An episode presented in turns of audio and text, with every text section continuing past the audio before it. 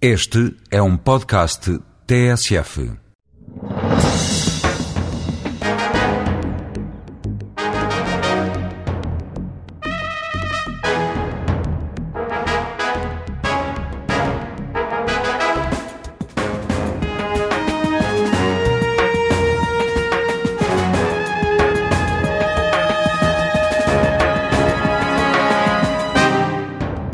Ficou conhecido de todo o país na sua passagem pelo governo de Durão Barroso, onde teve a pasta do desporto. Quando o ex-primeiro-ministro foi para Bruxelas, ficou mais próxima a passagem para a Liga de Futebol.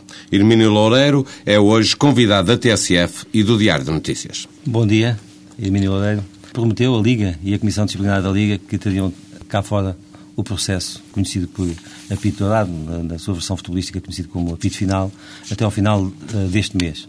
Bem, já não, isso já não, vai ser, já não vai ser concretizado. Quando é que teremos cá fora o processo? Bom dia. Em primeiro lugar, dizer-lhe que o compromisso assumido foi até ao final da presente época desportiva. E eu julgo que, aliás, tenho a certeza que esse compromisso vai ser, também esse, vai ser uh, cumprido. E, portanto, até ao final da época desportiva, naquilo que a Liga Portuguesa de Futebol Profissional diz respeito, dentro daquelas que são as suas atribuições e competências da sua Comissão Disciplinar, uh, serão conhecidas as, as decisões relativamente ao processo, que é denominado dentro da estrutura da Liga como o apito final. A minha conclusão é que houve um pequeno atraso, mas uh, pode saber-se porquê? O processo está, está a ser mais complexo do que se esperava a partir? Não, o processo decorre com a normalidade de vários processos, também deste, em que a Comissão Disciplinar da Liga teve que ouvir um conjunto significativo de testemunhas que foram indicadas pelos diversos acusados e, e é um trabalho que é feito com rigor, complexo e que obriga à ponderação e à reflexão e, portanto, e não há aqui que procurar tomar decisões precipitadas. É verdade que por causa deste processo chegou a ter de, de andar acompanhado com seguranças? Não, não é verdade. E a Liga de Clubes, a sede da Liga, nunca teve seguranças à porta? Não, a Liga. Por causa deste processo? Não, não, não, isso não é verdade. A Liga Portuguesa de Futebol Profissional tem um serviço de segurança, ehm, como qualquer empresa, como qualquer eh, estabelecimento público, como a própria TSF tem ali à entrada, eh, e a Liga Portuguesa tem, contratou também uma empresa, fez um concurso, contratou uma empresa eh, que funciona com toda, com toda a, a normalidade. Nunca eu, naquilo que me diz respeito, nunca em nenhuma circunstância alterei os meus, os meus hábitos, os meus, os meus trajetos, os meus modos de vida. Mas anda mais descansado alguma. quando está em Lisboa do que quando está não, no Porto? Não, não, não.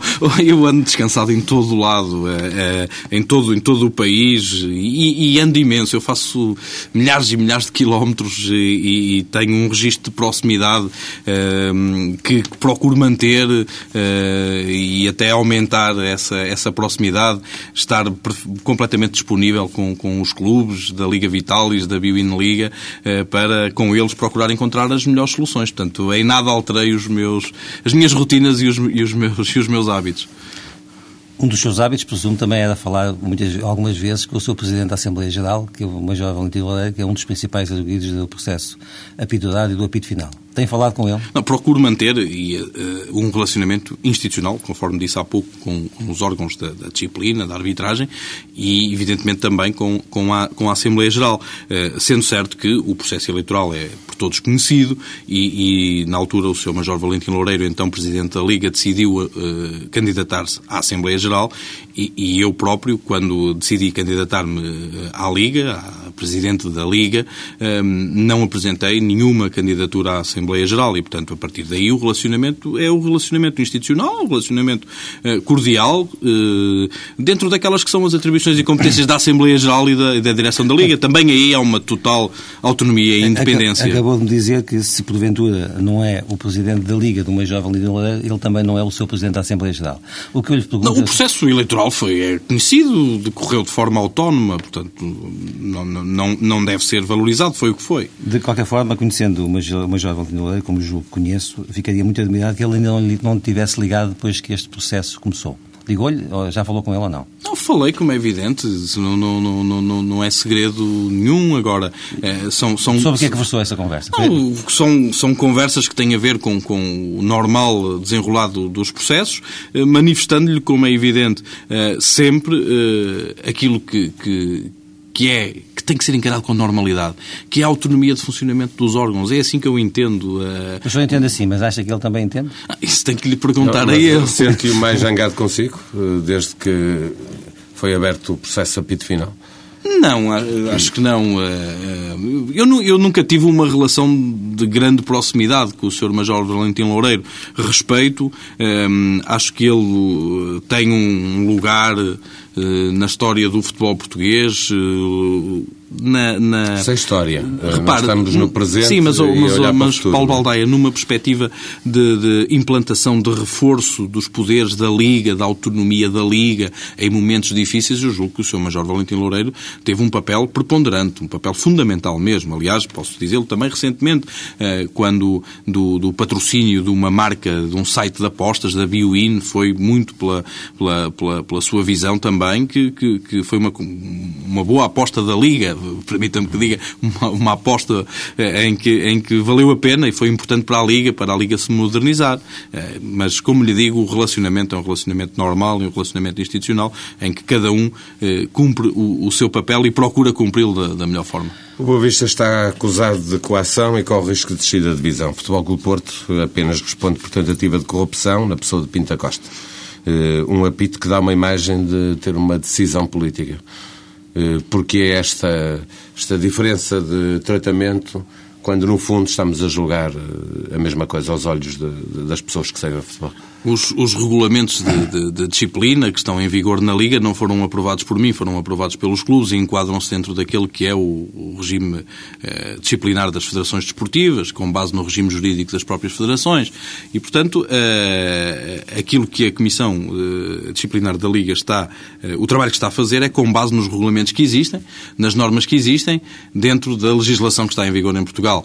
Eh, há alguns eh, regulamentos que têm vindo a ser alterados por, por, por, por, necessidade de melhor organização e outros também por atualização da própria legislação em vigor. A Liga vai ter que mexer em alguma parte dos seus regulamentos, porque temos hoje uma, uma nova lei da corrupção, em que inclui também a, a corrupção desportiva e, portanto, vamos ter que atualizar os, os nossos uh, regulamentos. Mas as decisões uh, que, que, que, serão tomadas, uh, espero eu, certamente pela Comissão Disciplinar da Liga, têm em base aqueles que são os regulamentos da Liga e, e a, lei que está, e a lei que está em vigor que, e que norteou a implementação na Liga desses mesmos um, regulamentos. Das decisões da Liga, eh, há recurso para o Conselho de Justiça. Primeiro para uma das secções, depois para o Pleno. O que lhe pergunto é o seguinte: se este processo no Conselho de Justiça não estiver terminado até a final da época desportiva, o que é que pode acontecer a um, evento, a um clube que eventualmente tenha, sido, tenha saído, digamos, da Comissão Disciplinar da Liga com, uh, uma, com uma acusação para descida de divisão? Nós temos vindo a, a fazer um esforço significativo para decidir em tempo útil. Dentro mesmo, da Liga, mas sim, dentro da Liga, mesmo relativamente à questão dos, dos, dos castigos. Ehm, eu disse no início deste processo, eh, desta minha candidatura à Liga, eh, que não queria casos no futebol português. Aquela questão de decidir tarde e a más horas não ajuda à credibilidade do futebol português. E temos procurado, como lhe digo, decidir, decidir em tempo útil. E eu espero também que, eh, e por isso é que queremos que os timings sejam cumpridos no final da presente época desportiva, para quem quiser recorrer, que é um direito que assiste eh, eh, aos nossos associados, quem quiser recorrer tenha tempo e que esse tempo permita que as próprias decisões do Conselho de Justiça sejam tomadas eh, ainda antes da, da, do início da época desportiva e, seguinte. E acredita que isso possa acontecer? Eu acho Conhece que o funcionamento da Federação.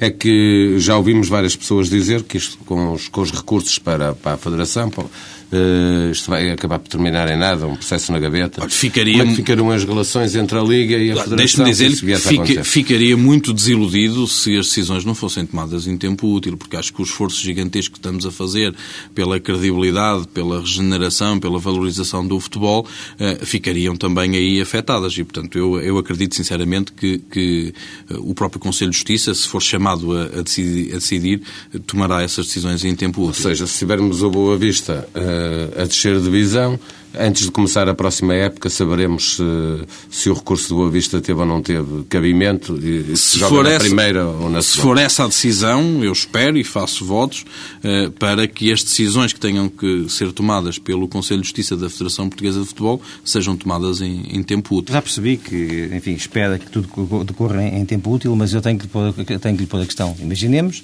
que não decorre em tempo útil. Imaginemos que da Comissão Disciplinar da Liga sai uma decisão que, por exemplo, despromove um determinado clube neste caso é o Boa Vista, uh, que, há, que, que há um recurso e que ele não é julgado em tempo útil. O Boa Vista joga ou não joga no próximo campeonato? Essa é uma matéria que é muito específica dos regulamentos. Numa análise rápida, superficial e, e, e, e, do presidente da Liga, que não do diretor executivo, de quem tem essas, de, da própria Comissão Executiva, eh, eh, aparentemente, e a esta distância, eu julgo que não pode jogar. Mas, como lhe digo, isso são tudo questões que, que, que depois são muito trabalhadas do ponto de vista dos regulamentos. Mas, como adepto de futebol, enquanto responsável da Liga, eh, eh, eu julgo que não, que não deve haver, que não deve haver jogos. E então para que servem os recursos? Não há um efeito suspensivo? Eh, se depois o Boa Vista vier a ter razão, o Conselho de Justiça da, da Federação lhe der razão? Ou seja, por isso é que eu lhe estou a dizer que... Terá uma indemnização, naturalmente, à Liga? No caso, repare, eh, eu, eu, eu estou muito confiante, como lhe digo, ficaria muito desiludido se isso não acontecesse, que o Conselho de Justiça tome eh, as decisões em, em tempo útil. Luís Filipe Vieira diz ter provas de que os resultados de alguns jogos têm sido manipulados. Comentário é que lhe merecem estas, estas afirmações do Presidente do Benfica?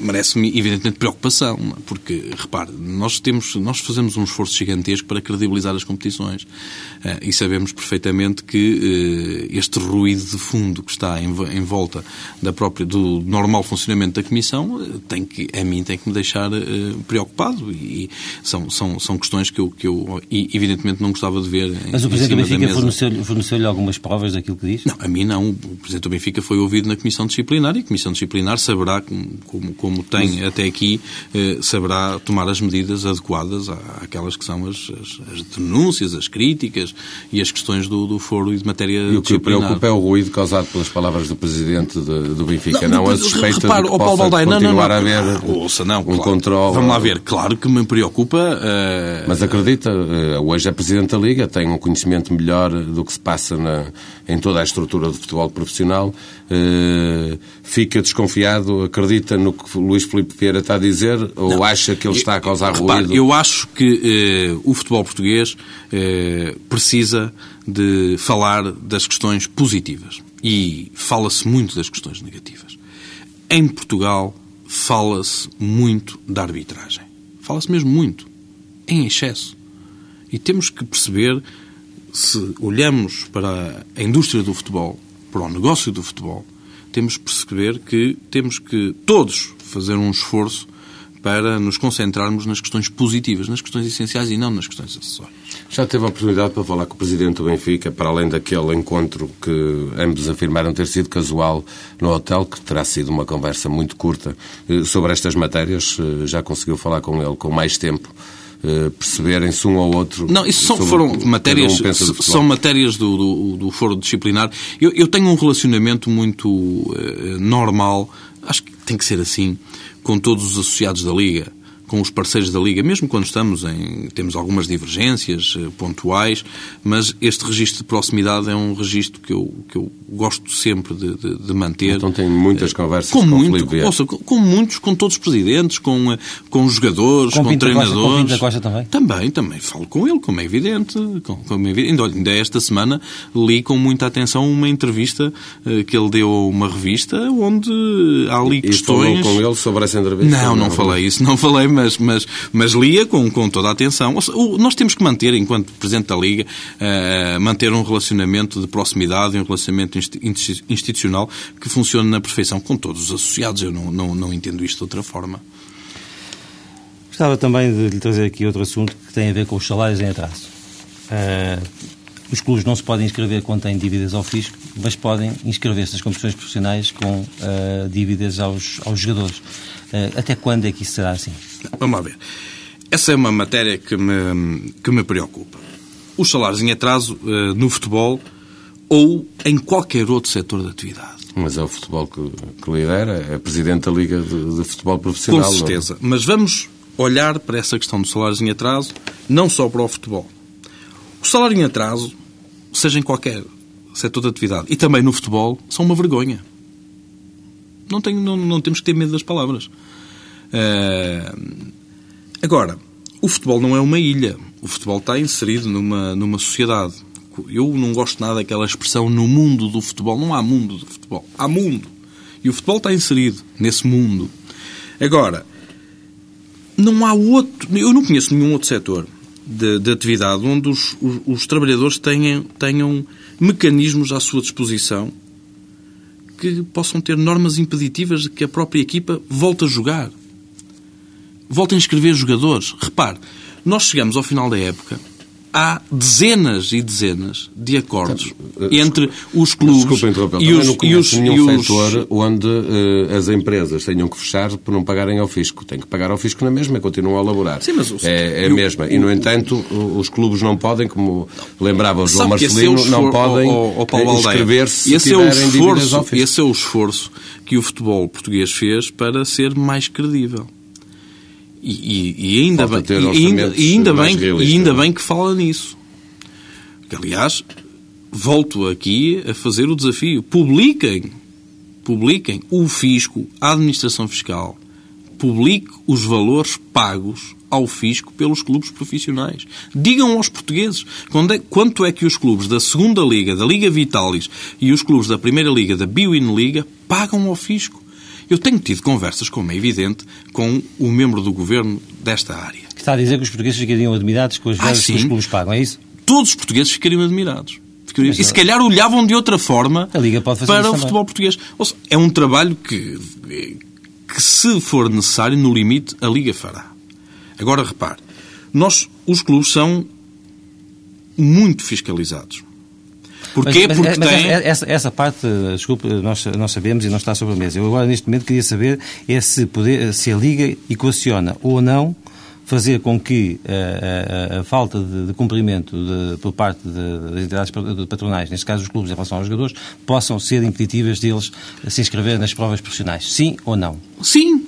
Repare, a questão aqui é muito clara. É um problema que me preocupa profundamente. Agora, isto não se resolve com só denunciando, só dando conferências de imprensa e só falando para os jornais e para as televisões sobre esta matéria. Tem que mudar os regulamentos. Repara-me, exatamente. Os clubes. E eu próprio vou apresentar uma proposta, como aliás eh, eh, na última eh, Assembleia Geral de Alteração dos Regulamentos, eu próprio também apresentei uma proposta para reduzir o preço dos bilhetes.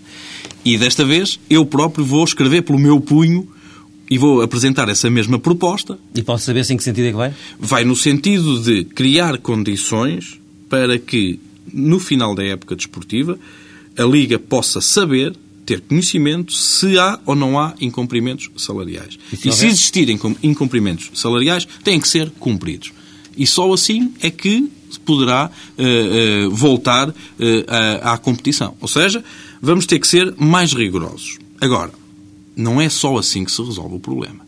Nós temos que também ter uma perspectiva de contenção e de moderação salarial o futebol português não pode viver acima das vez, suas isso, responsabilidades. Isso, isso depende dos clubes, com certeza. E seguramente que eu não deixarei de alertar os presidentes dos clubes para esta situação. Repare, mais uma vez dizendo-lhe que o futebol não é uma ilha.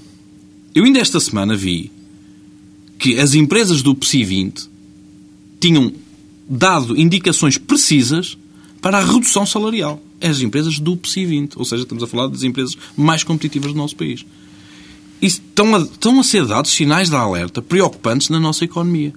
E o futebol português não pode viver acima das suas possibilidades. E, portanto, temos também que ter que fazer esse esforço de contenção e de moderação salarial. O problema é que os presidentes dos clubes em Portugal não são os gestores dos PC20. É?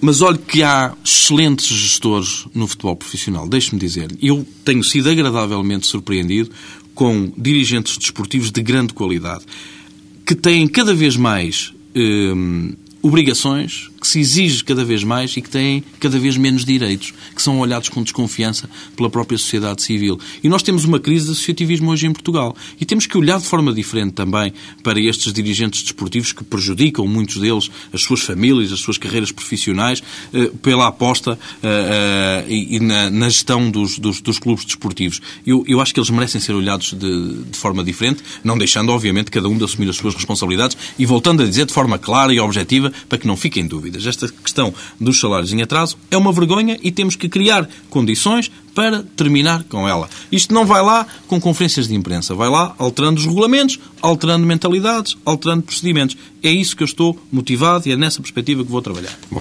sabemos agora que quem não pagar os salários a tempo e horas eh, vai ter que jogar outra coisa que não futebol profissional.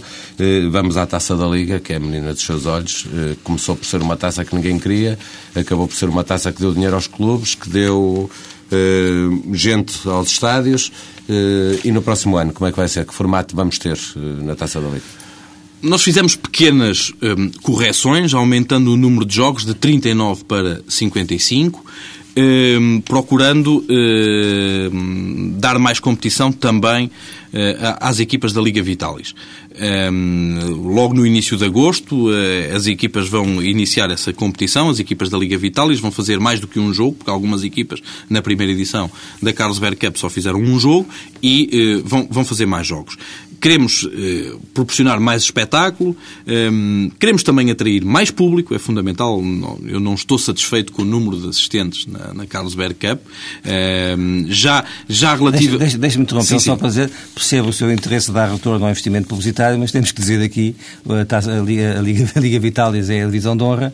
Exatamente. mas, mas sabe que os, os ouvintes da TSF sabem que é, que é assim. E nós também temos que nos habituar a, a, a procurar uh, dar algum retorno aos nossos patrocinadores e às marcas que apostam no, no, no desporto, mas eh, essa é, é, a segunda competição organizada pela Liga, eh, eh, que é chamada Liga de Honra, denominada Liga de Honra, e a Taça da Liga, que tem, como disse, a, Carlos Berg Cup. Mas dizendo-lhe dizendo o seguinte, nós queremos mais adeptos nos, nos estádios. Nós tivemos 140 mil adeptos nas, nos jogos da, da Taça da Liga. Queremos mais. O formato, o, formato, o, que, é que, o que é que vai mudar essencialmente na, na Vamos na ter fases grupos logo no Mais início. grupos, vamos ter meias finais. uh, repare, uh, sempre nesta perspectiva também de, de possibilitar a angariação de mais receitas por via de bilheteira, eh, por via das uh, transmissões televisivas uh, e, por, e por via dos direitos comerciais. Esta foi uma prova que, no seu primeiro ano, distribuiu por prémios, em prémios, 1.7 eh, aos clubes da Primeira Liga e 1.3 eh, aos clubes da, da, da, Segunda Liga. Exatamente, 3 milhões que foram distribuídos eh, em prémios de, de, participação, de vitória, fruto de uma de um princípio de solidariedade que eu queria aqui destacar. Que os principais emblemas prescindiram de 30% das suas receitas para fazer uma distribuição uhum. por todos os clubes. Este é um Esses princípio que me deixa emblemas, muito satisfeito. Esse novo formato que vamos ter na Taça da Liga vai permitir que clubes como o Futebol Clube Porto, que o ano passado foram Uh, apanhados na curva, uh, passa a expressão, uh, em Fátima, foram eliminados pelo eliminados, uh, possam corrigir a trajetória se lhes acontecer um desastre como aquele que aconteceu o ano passado ao futebol. Há, há uma... Um, afinal, foi um grande espetáculo, temos que o reconhecer. E com muitas inovações, aquela conferência de imprensa dos dois treinadores em simultâneo, dos dois capitães das equipas, foram, são momentos fantásticos que nos deixam muito satisfeitos. A nós que temos tantas angústias quando estamos no futebol, também ficamos satisfeitos com estes, com estes momentos. Mas há uma coisa que o Carlos Carvalhal disse, treinador do Vitória de Setúbal, eh, na, na, nessa conferência de imprensa que disse todos os treinadores gostavam de estar aqui hoje. E é uma verdade. Eu acho que todos os clubes gostavam de estar ali naquele momento. Foi um momento de festa, de exaltação do futebol português e, e foi um grande momento. E, portanto, eu, eu julgo que hoje eh, os clubes encaram de outra forma eh, essa participação. Eh, a prova...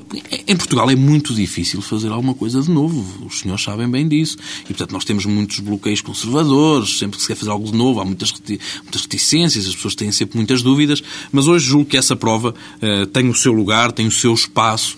repare, eu quando cheguei ao, ao futebol, quando cheguei à Liga, um, nós tínhamos muitas paragens, muitos intervalos nos, nas competições.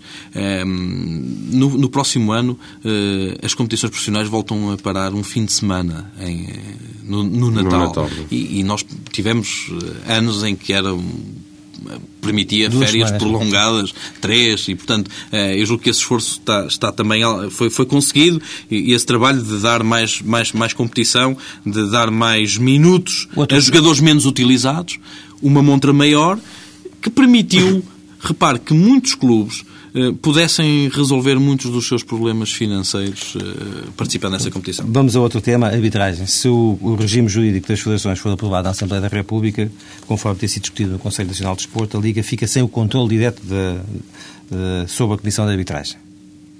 Concorda com essa alteração? Seria positivo para o futebol? Repare, uh, que a arbitragem fosse uh, definitiva e autenticamente a última, autónoma? A última indicação que existe uh, é que uh, a avaliação dos árbitros e a classificação dos árbitros não será feita pela mesma entidade que fará a nomeação. Na, na, na, última reunião que decorreu esta semana, na, na segunda-feira, no Conselho Nacional do Desporto, eh, o parecer que foi dado pelo Conselho Nacional do Desporto relativamente a essa matéria prende-se com eh,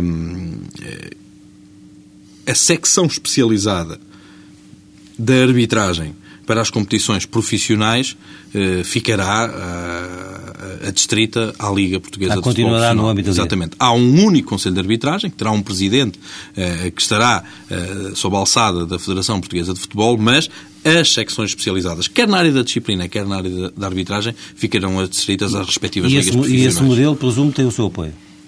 Tem, tem o meu apoio. Mas sabe que eu, sobre essa matéria, não posso deixar de, de, voltar a falar no seguinte. O meu objetivo, o objetivo da equipa que eu lidero, é de profissionalizar a arbitragem. Isso é até quando? Até 2010? Até ao, final, até ao final do mandato. Estamos a falar de mais... Até ao final do mandato. Repare, outra, nós, nós tivemos que, que, que, fazer uma pausa nesse, nesse processo. Nós iniciámos esse processo logo um, eh, quando chegámos à Liga quando, quando melhoramos as condições, as condições logísticas, as condições de treino, as condições financeiras dos árbitros, um, ehm, proporcionarmos aos árbitros a mais alta tecnologia mas, mas, disponível. Diga, diga uma coisa que a mim faz-me um pouco confusão. Que tipo de pessoa, que tipo de cidadão é que abdica de uma carreira para ser árbitro profissional?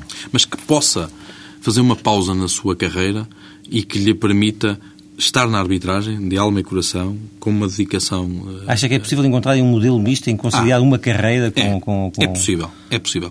Neste momento nós já temos alguns exemplos de árbitros que, fruto da sua atividade profissional, dedicam muito mais tempo Aqueles que são internacionais, não é? Muitos deles, eh, há vários. E, e, e das conversas que, que, que, eu tenho mantido com, com os árbitros, nos, nos encontros uh, de, de, trabalho e de formação da própria arbitragem, tenho sentido por parte dos árbitros uma vontade enorme em, Vamos ter em caminho. profissionais em 2009, 2010, nessa, nessa época. Eu até o momento tenho cumprido todas as minhas promessas e, e essa é mais uma daquelas que quero também fazer um risquinho no, uh, e um nos meus compromissos. Com, com todos esses compromissos assumidos e já cumpridos aqueles que tinham, que estavam datados, um ano e meio depois de ter chegado à liderança da Liga, voltará a candidatar-se para mais um mandato?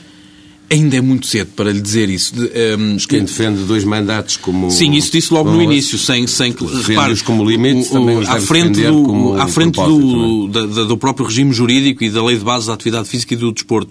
Eu, eu sou defensor da limitação dos mandatos, quer nos autarcas, quer nos cargos públicos e também aqui nas, nas, nas questões eh, que têm a ver com, com a Liga Portuguesa de Futebol Profissional e, e assumi isso à partida disse não, nunca farei mais que dois mandatos. Não é a mesma coisa que dizer que farei dois mandatos. Uh, eu estou a gostar. Já, estou a gostar já, daquilo já que estou a fazer. clubes que até gostariam que não completasse esse mandato, ou não? Clubes a Norte. Repare, o, o, ele, os clubes estão completamente à vontade, porque no dia que eu sentir que os meus objetivos que a minha estratégia, que a minha visão para o futebol está errada, que não, que não está de acordo com as expectativas dos meus associados, eu não me vou agarrar ao lugar. Eu sou o primeiro a vir-me embora. Que fique claro. É, eu estou aqui imbuído. De uma maioria não, eu estou aqui para, imbuído. Para eu estou imbuído de um espírito positivo de valorização, de dar credibilidade, de regenerar o futebol português. O futebol português tem uma importância muito grande na sociedade portuguesa. Pode ter mais é, se calhar, das coisas que mais aumenta a, eh, a nossa autoestima, o orgulho em sermos portugueses.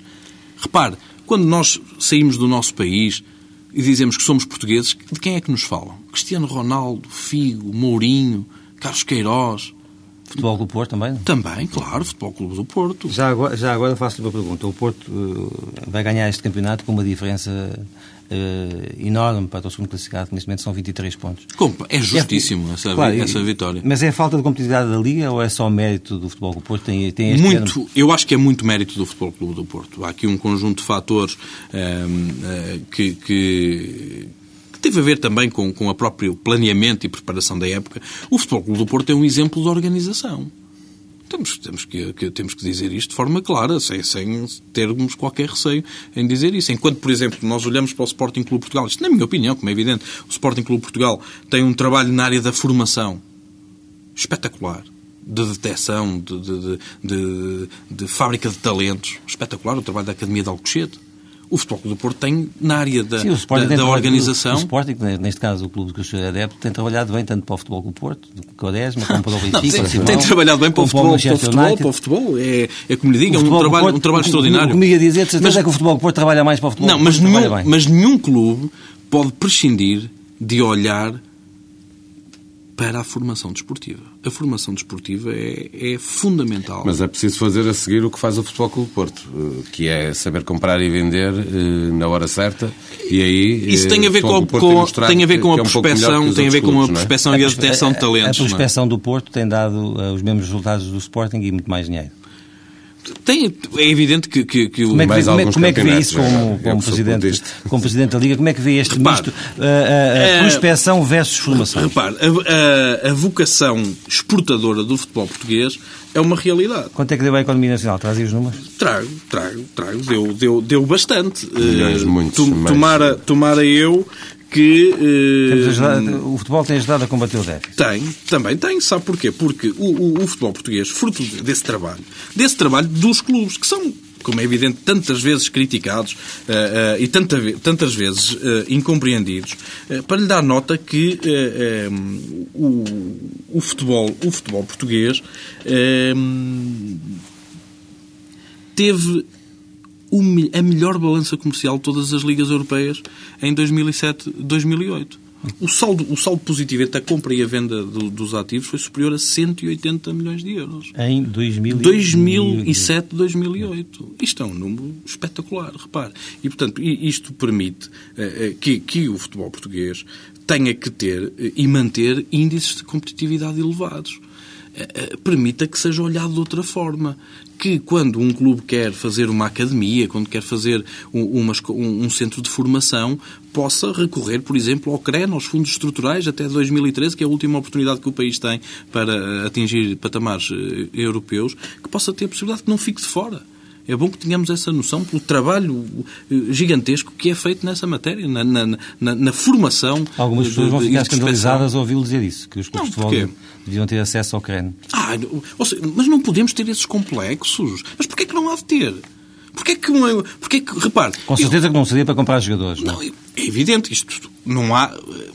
Os clubes de futebol são hoje mais fiscalizados que qualquer outra empresa. Portanto, como se, para se reestruturarem como, como, como empresa profissional, poderiam e deveriam ter acesso a essas verbas. Claro, oh, oh, João Marcelino, eu vou, eu vou mais longe. Nós, porquê é que, por exemplo, não há um PEDIP para o futebol? Porquê é que não há um programa específico é, de recuperação? O senhor também é deputado, em sede da Assembleia da República, pode lutar por tudo isso. Seguramente que, que dentro daquelas que são as minhas possibilidades, atribuições e competências, eh, procurarei influenciar no sentido já, do futebol Já vamos, já vamos à política. Tenho aqui uma pergunta para que não lhe posso deixar de colocar. Uh, uh, o Presidente da Federação Portuguesa de Futebol, Gilberto Madeiros, uh, repetidamente diz que deseja abandonar, depois ele vai ficando, mas, enfim, um dia destes isso há de ser verdade. A pergunta é o seguinte, está nos seus horizontes ser Presidente da Federação Portuguesa de Futebol? Quem me conhece sabe que eu não tenho planos de, de, de longo prazo. Nunca tive. Eu nunca pensei na vida ter sido membro do governo gostei de ter sido, tive um orgulho enorme em pertencer à equipa liderada pelo Dr. Dom Barroso e pelo Dr. Santana Lopes. Eh, é uma experiência muito interessante, eh, mas eu nunca pensei nisso. Como também nunca pensei em ser Presidente da Liga. Eu não faço planos a, a, a médio, nem a longo prazo, nem a curto prazo. As coisas vão acontecendo.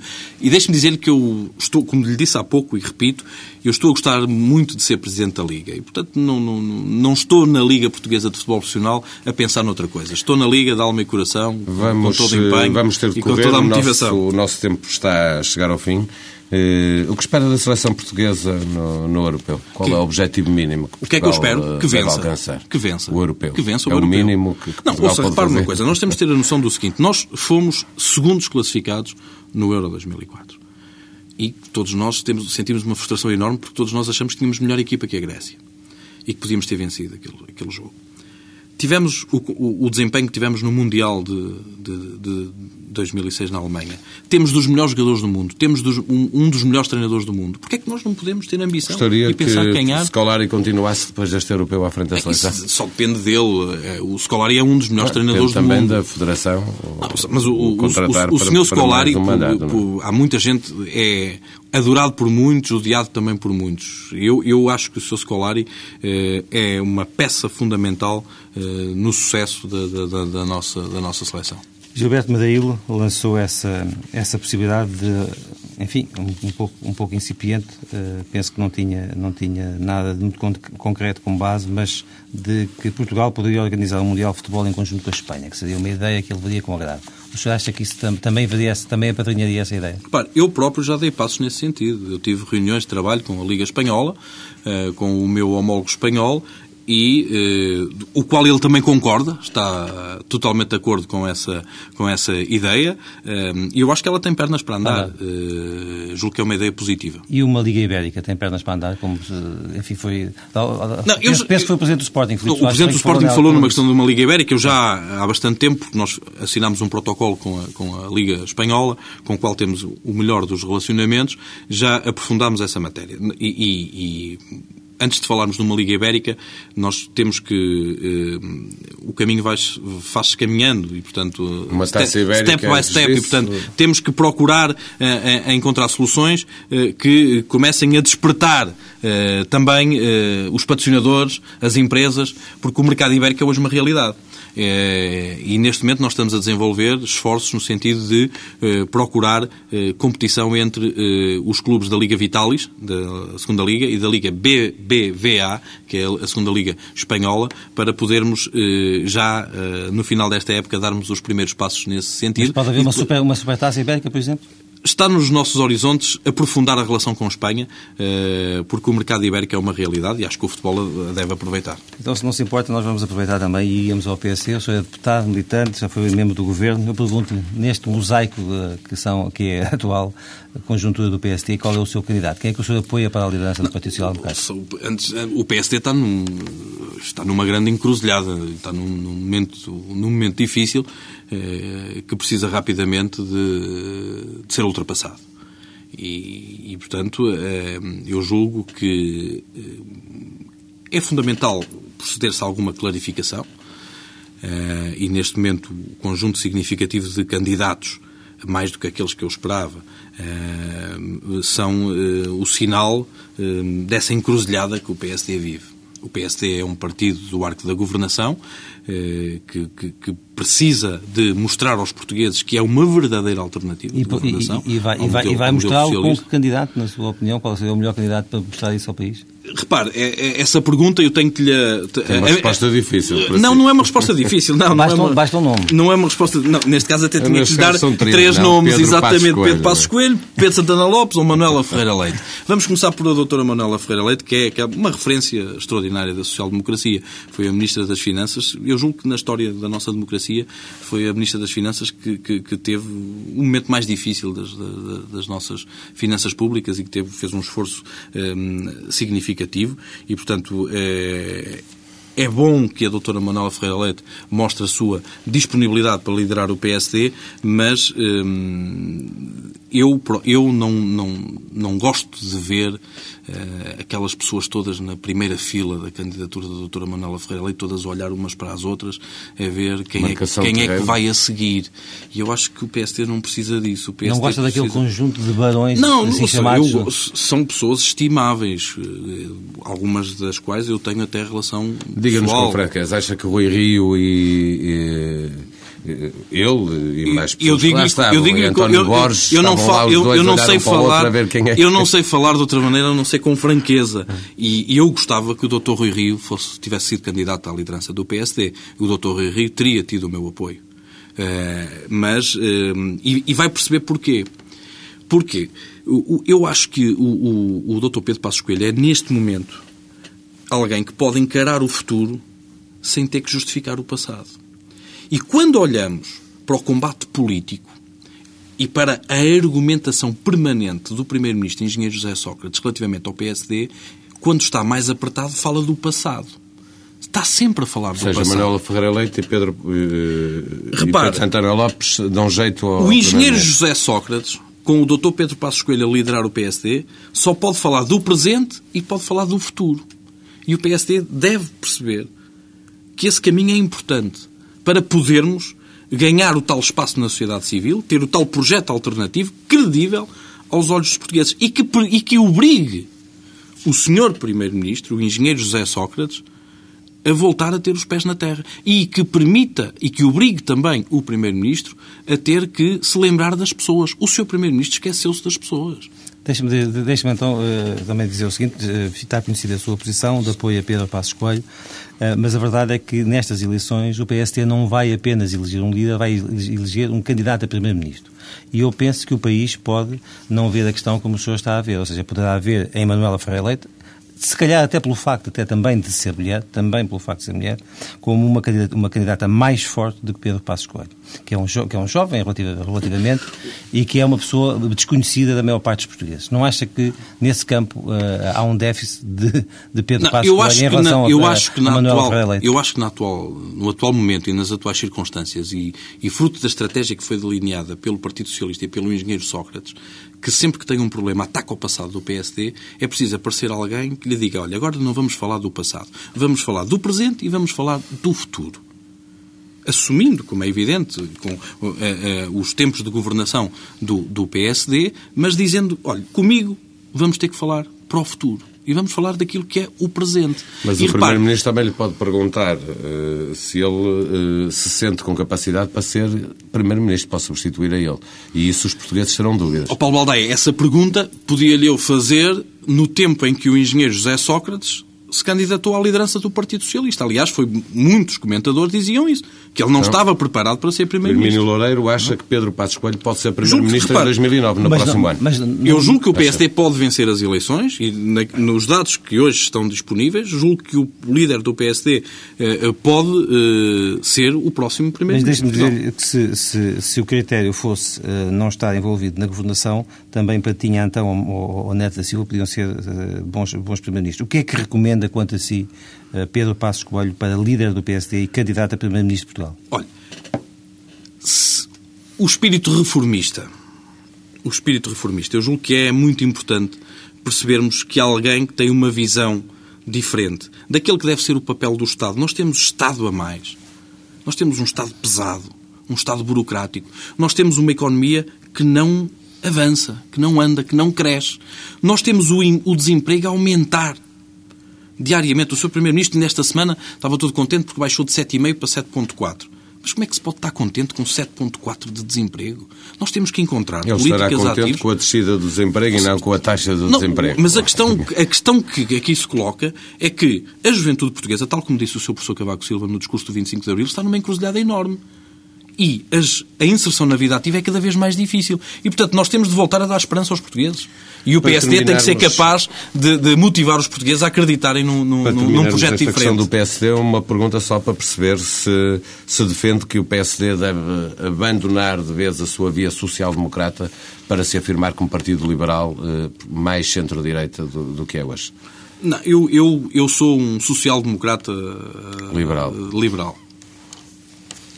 Acha que Alberto João Jardim ainda está a equacionar a sua, a sua- o seu avanço para estas eleições ou acha que isso já é um cenário que não se pode? Eu, eu, eu acho que neste momento eh, esse cenário é um cenário em aberto. O Dr. Alberto João Jardim é um dos militantes mais prestigiados e que mais vitórias deram ao PSD. Tal como, repare, eh, ao contrário de muitos colegas do meu partido que não percebem a candidatura do Dr. Pedro Santana Lopes, eu percebo a candidatura do Dr. Pedro Santana Lopes.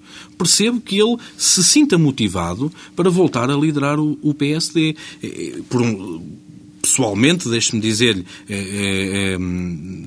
eu estava a gostar imenso da forma como o Dr. Pedro Santana Lopes estava a liderar o grupo parlamentar, porque estava a conseguir criar dificuldades e problemas nos debates quinzenais com o seu primeiro-ministro e, portanto, o, o, o, grupo parlamentar estava a ganhar uma, um novo folgo, uma nova atitude, eh, que agora fica eh, interrompida. Mas percebo que o Dr. Pedro Santana Lopes tenha vontade eh, em ser candidato.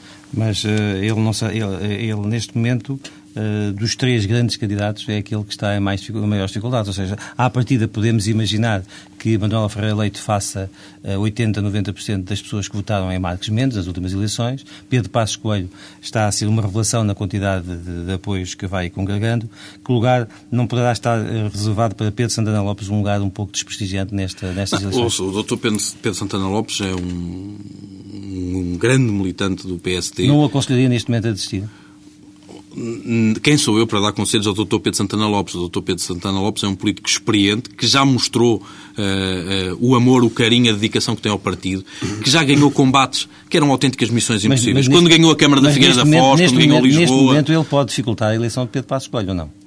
Ou seja, é, é, repare, na, no, nas atuais circunstâncias, nos dados que temos eh, hoje uh, disponíveis, uh, há ainda uh, um longo caminho a, a, percorrer. E, portanto, eu, eu espero que os militantes sejam totalmente esclarecidos e que participem nesta decisão da escolha do futuro líder do, do, do, PSD. O PSD não pode perder mais tempo com questões acessórias, com questões secundárias. O PSD tem que se concentrar naquilo que é essencial. O PSD tem que apostar claramente em políticas alternativas e mostrar aos portugueses que, é que, se, é tivesse, como é que isso é possível, se fosse chamado a ter responsabilidades, faria de forma mas, diferente. Mas como é que isso é, tão, como é, que isso é possível uh, num partido que está tão marcado por dois blocos? Um bloco mais, mais, mais elitista, mais de cidade, que enfim está personificado com a candidatura de, de, de Manuela Ferreira Leite, e um outro mais rural, mais ligado às autarquias. Eu julgo que essa liga... É que, quando é que isso acaba? Eu, eu, julgo que essa ligação, quem tem uh, uh, mais e melhores condições para a poder fazer de forma tranquila, sem forçar nada nem ninguém,